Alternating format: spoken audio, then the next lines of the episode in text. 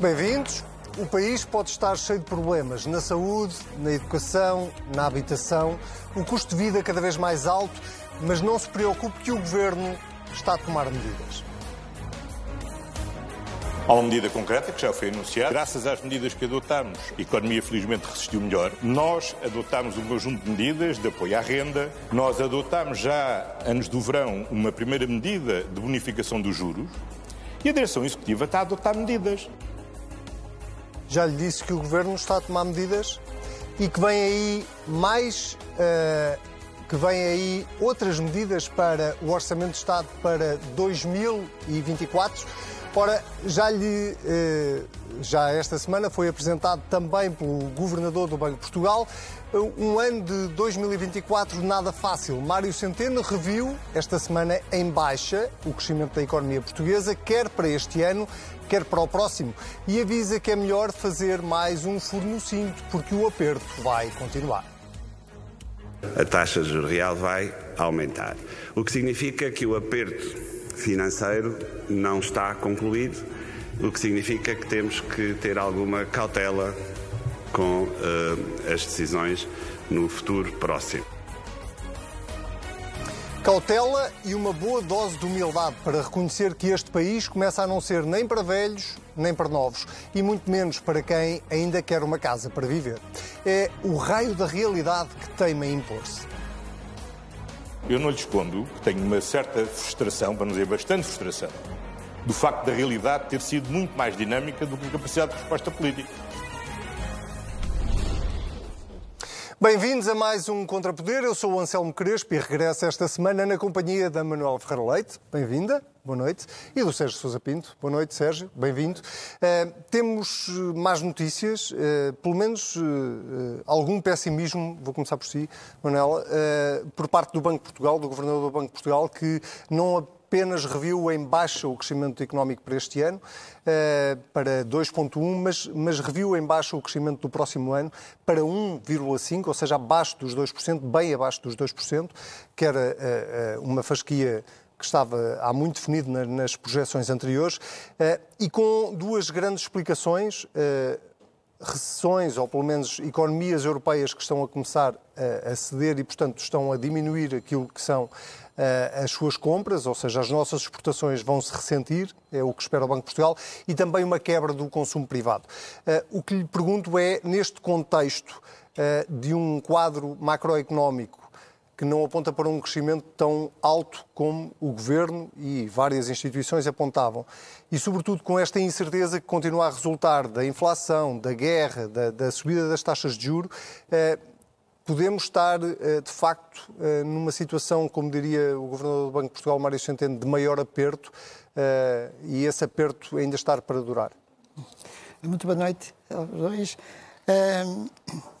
Eu diria, que só por acaso, ou por uma sorte, que nós não sabemos bem de onde viria, é que podíamos esperar e ser expectável que o país começasse a ter um crescimento qualquer, não aquele que decorre de não se fazer absolutamente nada.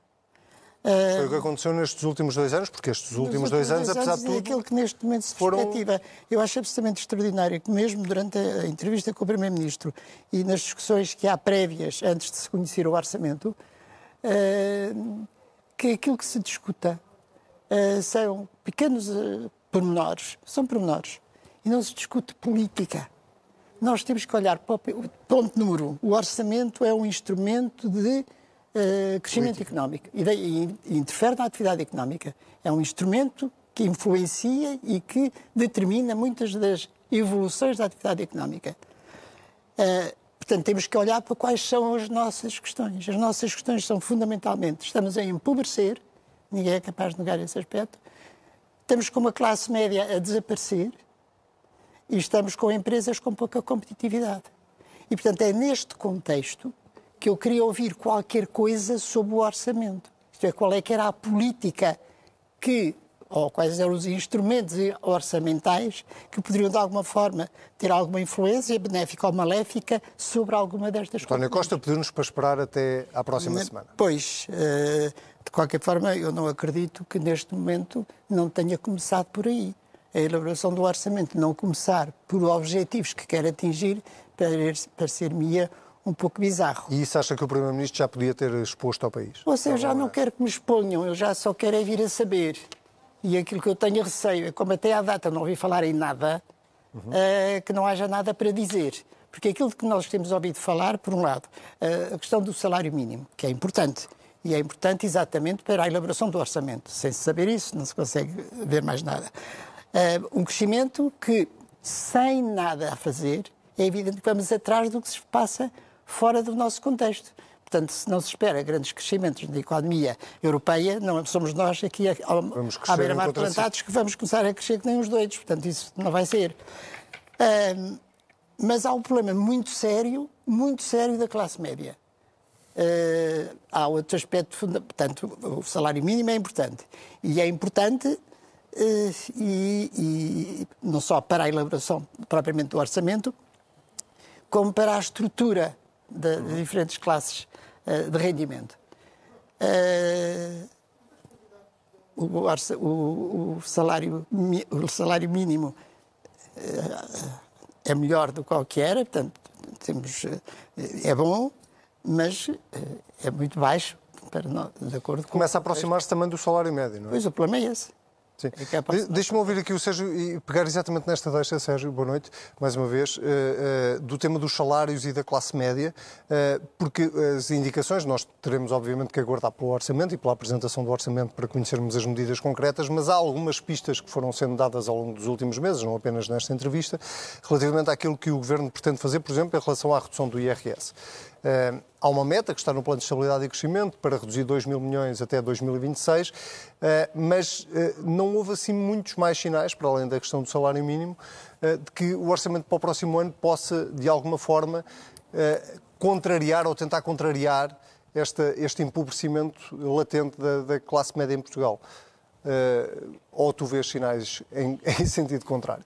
Em meu lugar, boa noite. Boa noite, boa noite Manuela. O, bom, o orçamento, nós só temos umas pistas vagas, de acordo com o que hoje, sexta-feira, apareceu na comunicação social. Eh, não sabemos exatamente eh, o que é que vem no orçamento. O que se pode dizer nesta fase, eh, e se as pistas que vieram ao público corresponderem à realidade, é que, no essencial, o Governo prossegue uma linha orçamental que vem de trás. E, portanto, não se esperaria que o Governo agora entrasse numa ruptura em relação a um conjunto de opções fundamentais que assumiu desde há vários anos. E como é que nós poderíamos uh, sintetizar esse, esse, esse, quadro de grandes opções políticas que depois tem tradução orçamental? Em primeiro lugar, uma prioridade às finanças públicas e à questão da consolidação orçamental, o que me parece bem, desde que se pondere que uh, as nossas responsabilidades só podem ser honradas se houver crescimento económico, porque senão vamos viver num estado de eterna austeridade, o que não é compatível com uh, a manutenção de uma sociedade minimamente estruturada e um regime político como aquele que temos. E, portanto, é preciso considerar que é necessário crescimento económico que crie as condições para que o país honre a sua dívida, para que ela decresça em peso relativo no, no, no produto, é o único caminho possível. O Governo tem uma prioridade de considerar as finanças públicas, não arreda a pé desta prioridade, e nesse aspecto eu acho que todos podemos convergir que é essencial, porque não queremos voltar a ter uma crise de financiamento do país e da economia portuguesa e do Estado português, e portanto isso é essencial. O segundo aspecto é um forte pendor redistributivo, ou seja, o Governo uh, continua a ser um, um, um fator decisivo de redistribuição na, na, na sociedade portuguesa, muito por via da subida do salário mínimo nacional, que eu só posso aplaudir. Acho que a economia portuguesa demonstrou que aguenta perfeitamente uma subida do salário mínimo como, aquela que vem vindo a ser impulsionada ano após ano pelo governo. Portanto, é um aspecto sobre o qual eu não tenho uh, reservas. Uh, e depois um terceiro aspecto, sobre o qual eu já terei algumas reservas, uh, que eu caracterizaria como um ceticismo em relação ao impacto que a, que a carga fiscal tem no crescimento económico. O Governo, eu acho que não acredita que a carga fiscal impacte no crescimento económico. Eu, eu estou convencido que impacta e estou convencido que impacta negativamente. E e depois também é outro pendor que talvez seja, que mereça ser uh, referido, que é um pendor assistencialista. Ou seja, uh, são tomadas medidas, medidas de caráter social, que visam atender à situação daqueles mais vulneráveis, mas também direcionadas para a classe média. Uma classe média que é, por um lado, flagelada com uma carga fiscal, do meu ponto de vista, exagerada, sobretudo por via do IRS, depois vê uh, um conjunto de medidas que lhe são dirigidas, com vista a ajudar a pagar a sua prestação da casa. Quer dizer, os mesmos que pagam uma carga fiscal imensa, depois são uh, também eles uh, contemplados com medidas de, car de cariz assistencialista. Isto é sintomático da fragilidade da classe média portuguesa. A pouca disponibilidade para mexer, para mexer de forma suscetível de produzir um impacto na economia, na sociedade e na vida das pessoas. Na carga fiscal, cria esta situação insólita daqueles que pagam, por via, por via tributária, pagam os encargos do Estado, ao mesmo tempo, em virtude da subida das taxas de juros, sobretudo aqueles, e que são muitos portugueses, uh, havia há dias, que seriam 39% dos portugueses que, que contraíram crédito, crédito à habitação, depois também são objeto de medidas dirigidas de caráter assistencial, no sentido do governo proporcionar, no, mediante o cumprimento de certos parâmetros e requisitos, assistência económica. Quer dizer, a classe média, por definição, não precisa de assistência económica. Se precisa, não é classe média.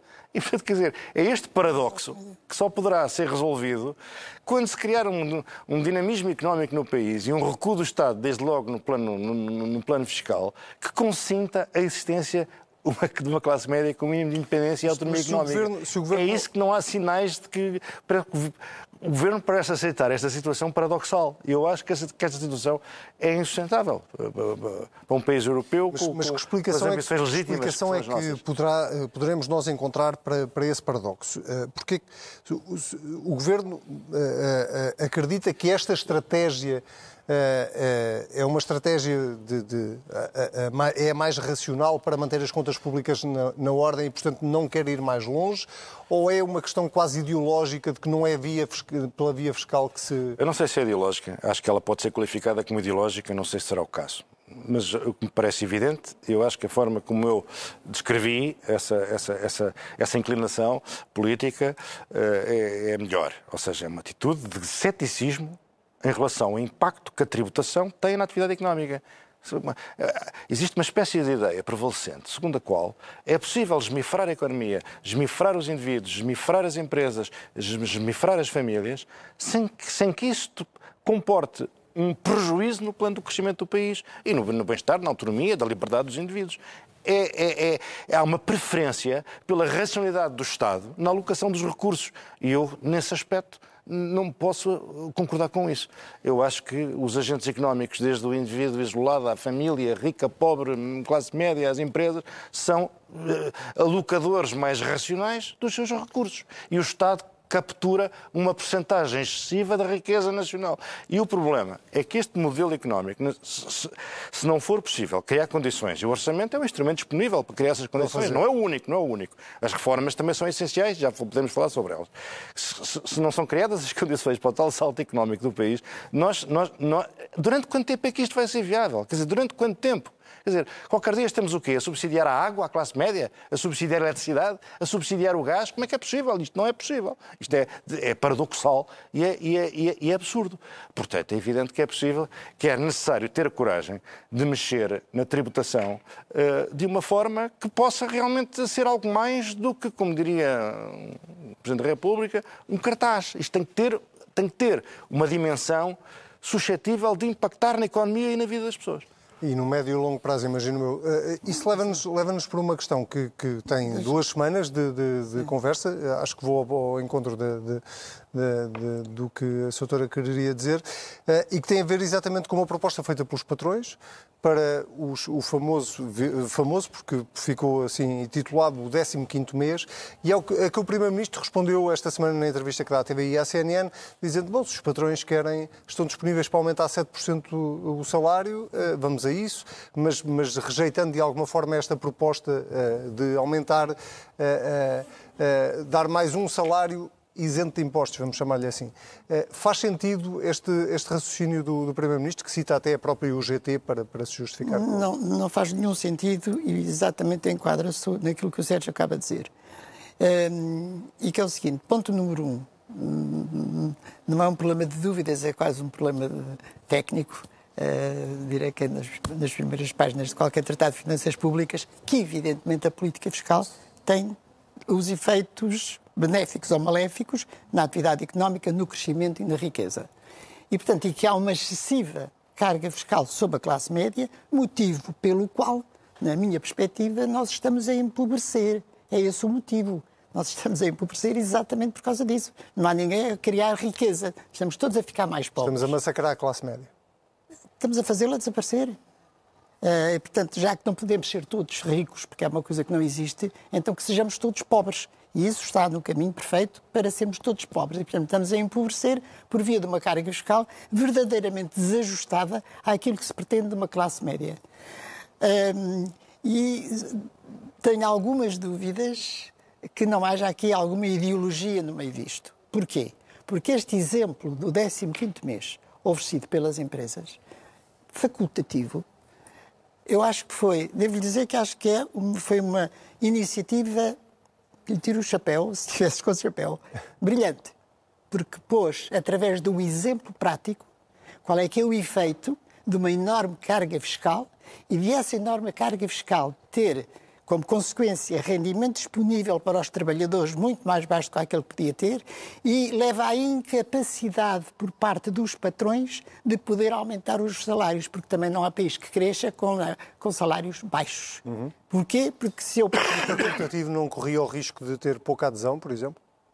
Uh, quer dizer, pode correr esse risco, mas é um, é um risco, em todo caso, menor do que não ter adesão nenhuma. Uhum. Por sempre devia haver meia dúzia de casos, quer dizer, no, no, mínimo havia meia dúzia de casos, e podia ser que fossem bem-sucedidos uh, e que tivessem.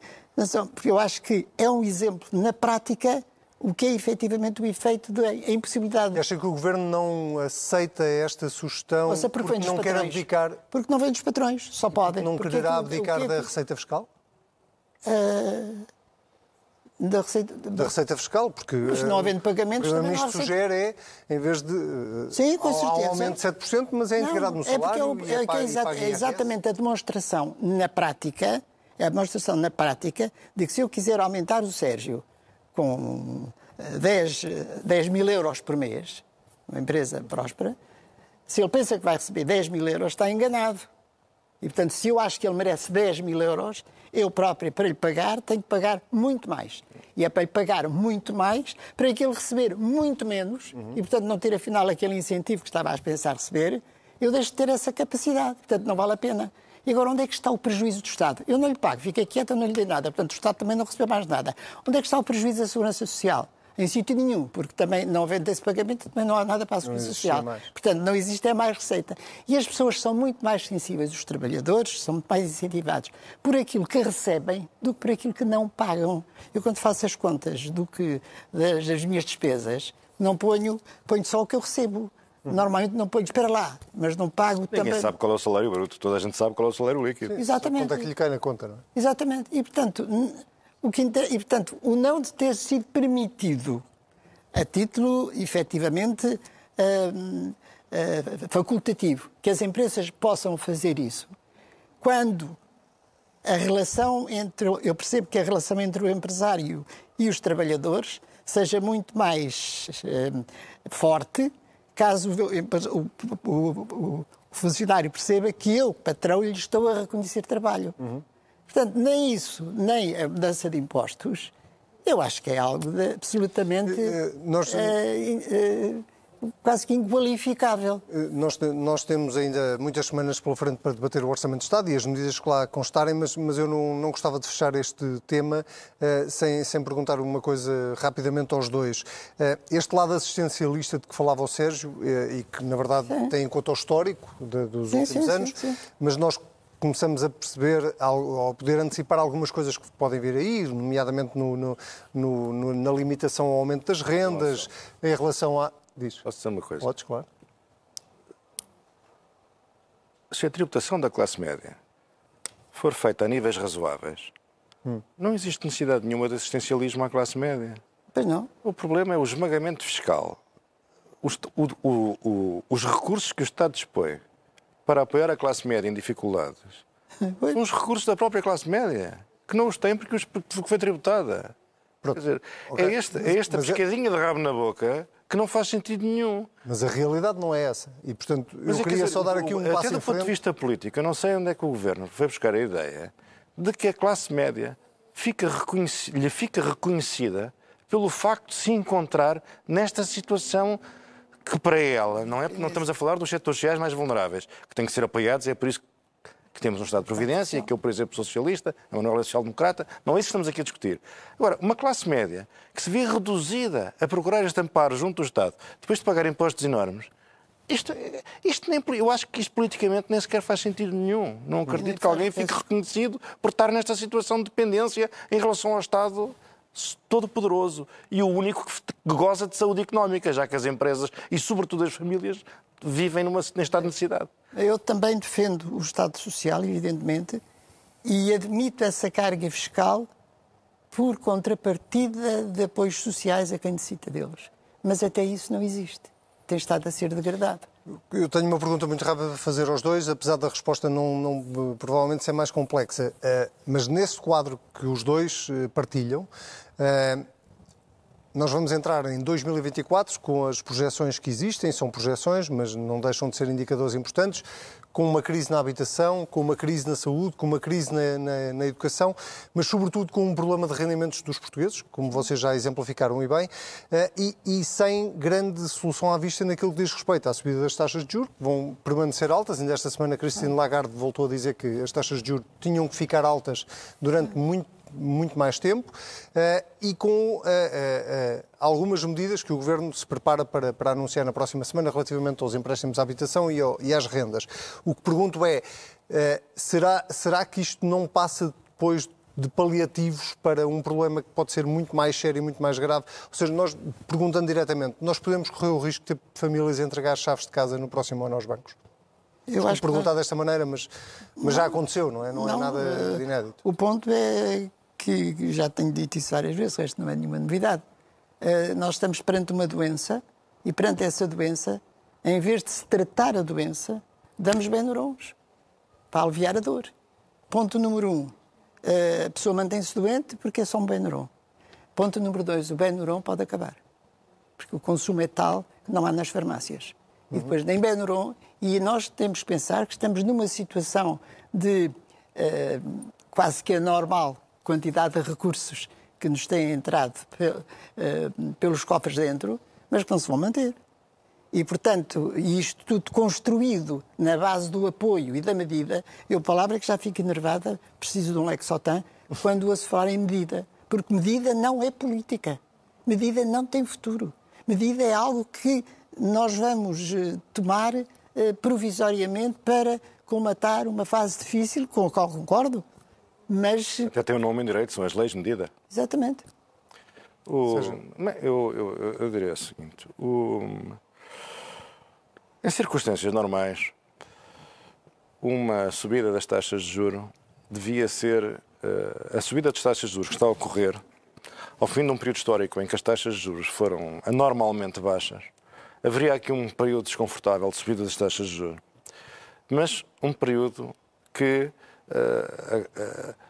seria suscetível de ser acomodado pelas, pelas finanças familiares. Ou seja, a classe média era suficiente próspera para estar zangada com o aumento dos seus encargos com a habitação, mas, mas, acomodar. mas podia acomodar, até porque as taxas de juro, eh, agora elevadas para, para combater a inflação, vão encontrar um meio termo qualquer. Não será aquele de onde nós viemos, mas também não é aquele onde nós estamos. Portanto, encontrar-se aqui um equilíbrio. O problema é a fragilidade das economias familiares, a, fragilidade da, da, da classe média. Porque, como é evidente, nós estamos sujeitos aos impactos assimétricos de uma política monetária comum. Como é evidente, um país que tem uma, que tem uma inflação como a nossa, que anda nos 3 pontos não sei quê, provavelmente já não justificaria taxas de juros destas. Mas como é preciso combater a inflação nos países onde ela se mantém mais elevada, temos que nos expor a, este, a esta flagelação, porventura desnecessária, da política económica do Banco Central Europeu. Seja como for, em circunstâncias normais não era preciso acudir e subsidiar a classe média. Mas eu não queria uh, insistir, insistir, insistir neste ponto. E, Só dizer uma coisa, o Primeiro-Ministro, na sua entrevista... Sim, para, para, terminar isto. Ok, muito rapidamente. Primeiro-Ministro disse que... Uh, eu, não, eu, não, tinha noção disto, parte do princípio que ele está informado, que o salário médio está a descolar do salário mínimo. Isso é uma excelente notícia. Uhum. O salário mínimo está a descolar do salário mínimo, mais uma razão para subir o salário mínimo.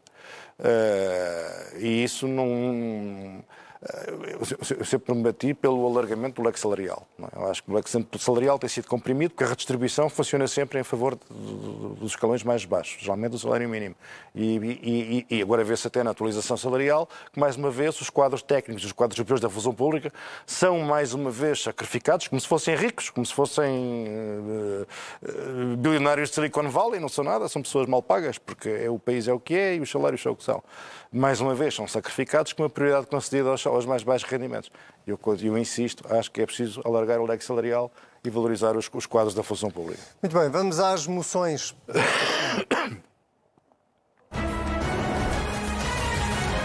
Vou continuar contigo, Sérgio. Tens uma moção de censura uh, ao facto do 25 de novembro ter ficado fora das celebrações dos 50 anos do 25 de abril. Ah, bem, eu, eu, eu, a minha moção de censura não é exatamente sobre isso. Aliás, então, hoje, hoje abusei e trouxe do mesmo duas. duas moções de censura em vez de uma.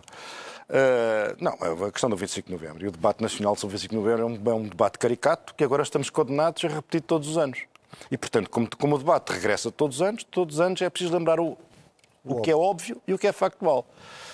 O Partido Socialista construiu agora uma relação equívoca com o 25 de novembro.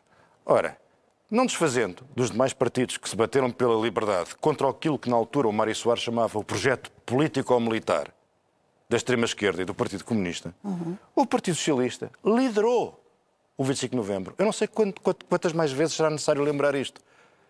Dizer que o Partido Socialista não teve um papel liderante no 25 de novembro sim, sim. é revisionismo histórico. É como ir às fotografias e apagar, apagar as pessoas. Ir à fonte luminosa e apagar a fonte luminosa da história.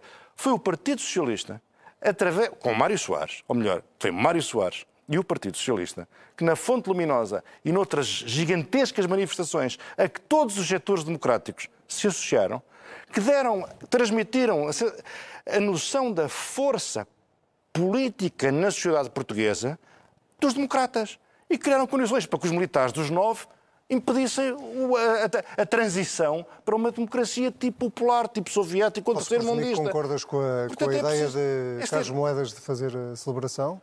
Quer dizer, eu, o, 20, o 25 de Abril não tem o mesmo significado histórico para Portugal Perdão, o 25 de novembro não tem o mesmo significado histórico que tem o 25 de abril, que é a grande ruptura democrática com 50 anos de ditadura.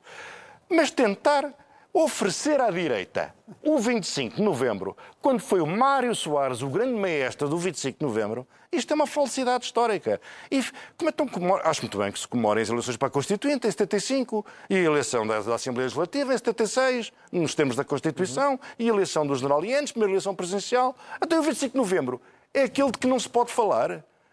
Portanto, como não nos conseguimos ver desta absurda discussão e desta curiosa e incompreensível, e do meu ponto de vista cínica e oportunista, porque é, destina-se a criar aqui uma proximidade artificial com a extrema-esquerda em Portugal, na verdade, e com o Partido Comunista, esta, esta, dificuldade que o PS tem de se relacionar com o 25 de novembro hoje em dia é puro revisionismo histórico, é aldrabar a história. E, portanto, já que todos os anos temos que enfrentar o 25 de novembro, todos os anos diz a mesma coisa. Quem fez o 25 de novembro foi Mário Soares e os seus amigos. Muito bem. Uh, Manuel Ferreira Leite, a sua moção esta semana vai para é de censura e vai para os ativistas anticlima. Vai para os ativistas. Anticlima, não, os ativistas clima. Sim, portanto, é que não tivemos a oportunidade de, de poder uh, mencionar. Falar desse assunto, mas eles continuam aí mas nas continuam ruas aí, e a cortar a estrada. Uh, e havia um ponto uh, que eu gostaria de saber ignorância minha, é que eu não sei como é que se adquire o estatuto de ativista. Porque eu gostava de ter. Uh, porque sou militante de um partido, tenho um cartão, pago uma cota, mas não tenho mais benefícios além disso, quer dizer, muito menos benefícios jurídicos, quer dizer, não, uhum. não há uma legislação especial para, para qualquer militante por causa do cartão. Portanto, ser ativista deve ser qualquer coisa que a pessoa ganha ao estatuto, não sei se é junta de freguesia, se é na loja do cidadão, em que local é que se obtém essa, esse, essa categoria, para ter um tratamento absolutamente... Se eu chegasse agora aqui e tirasse com este copo de água por cima de si... Eu não ia apreciar. Não ia apreciar e provavelmente teria aqui algumas consequências. Mas sendo eu ativista, se fosse ativista já podia fazer. Coisa, já podia fazer, você limpava a água e dizia. Portanto, acha que os ativistas estão imbuídos de, um, de uma liberdade que. Não, eu, não, eu não julgo, vejo, olho e concluo, quer dizer, o que é que aconteceu àqueles que, que agrediram o, o ministro? O ministro Duarte Cordeiro. Ah, na lei, parece-me, não sou legítimo. Posso fazer aqui uma pequena nota ou já estou a abusar, tendo em conta que ainda tenho outra moção? Ainda tens outra moção, mas se for 30 segundos, podes. Não, é só para dizer que há uma grande diferença. Eu não tenho nada contra os ativistas, mas há uma grande diferença entre ser ativista numa, num ambiente de ditatorial e reagir contra um regime que controla as polícias, controla a violência, controla as forças armadas, controla todas as forças repressivas, e ser ativista em democracia. Quer dizer, como é que eu vejo hoje, criou-se um ambiente em que um ativista em democracia que faz coisas que nenhum de nós podia fazer sem levar logo com toda a força punitiva do Estado em cima, é? Como é que é possível imaginar-se que as pessoas são são, são heróis como foram aqueles que resistiram à autoridade diante de um poder arbitrário e ditatorial apoiado há, em polícias. É verdade que há quem ache que eles são mesmo heróis. Sérgio, a tua outra moção de censura, muito rapidamente, vai para. Muito rápido. Uh, é sobre o Mundial de Futebol. A decisão que foi anunciada esta semana. Eu já, sei que esta é uma opinião profundamente impopular, mas é a minha portanto, cabe a ela. Eu não, não vejo qual é que é o interesse desta coisa do Mundial de Futebol.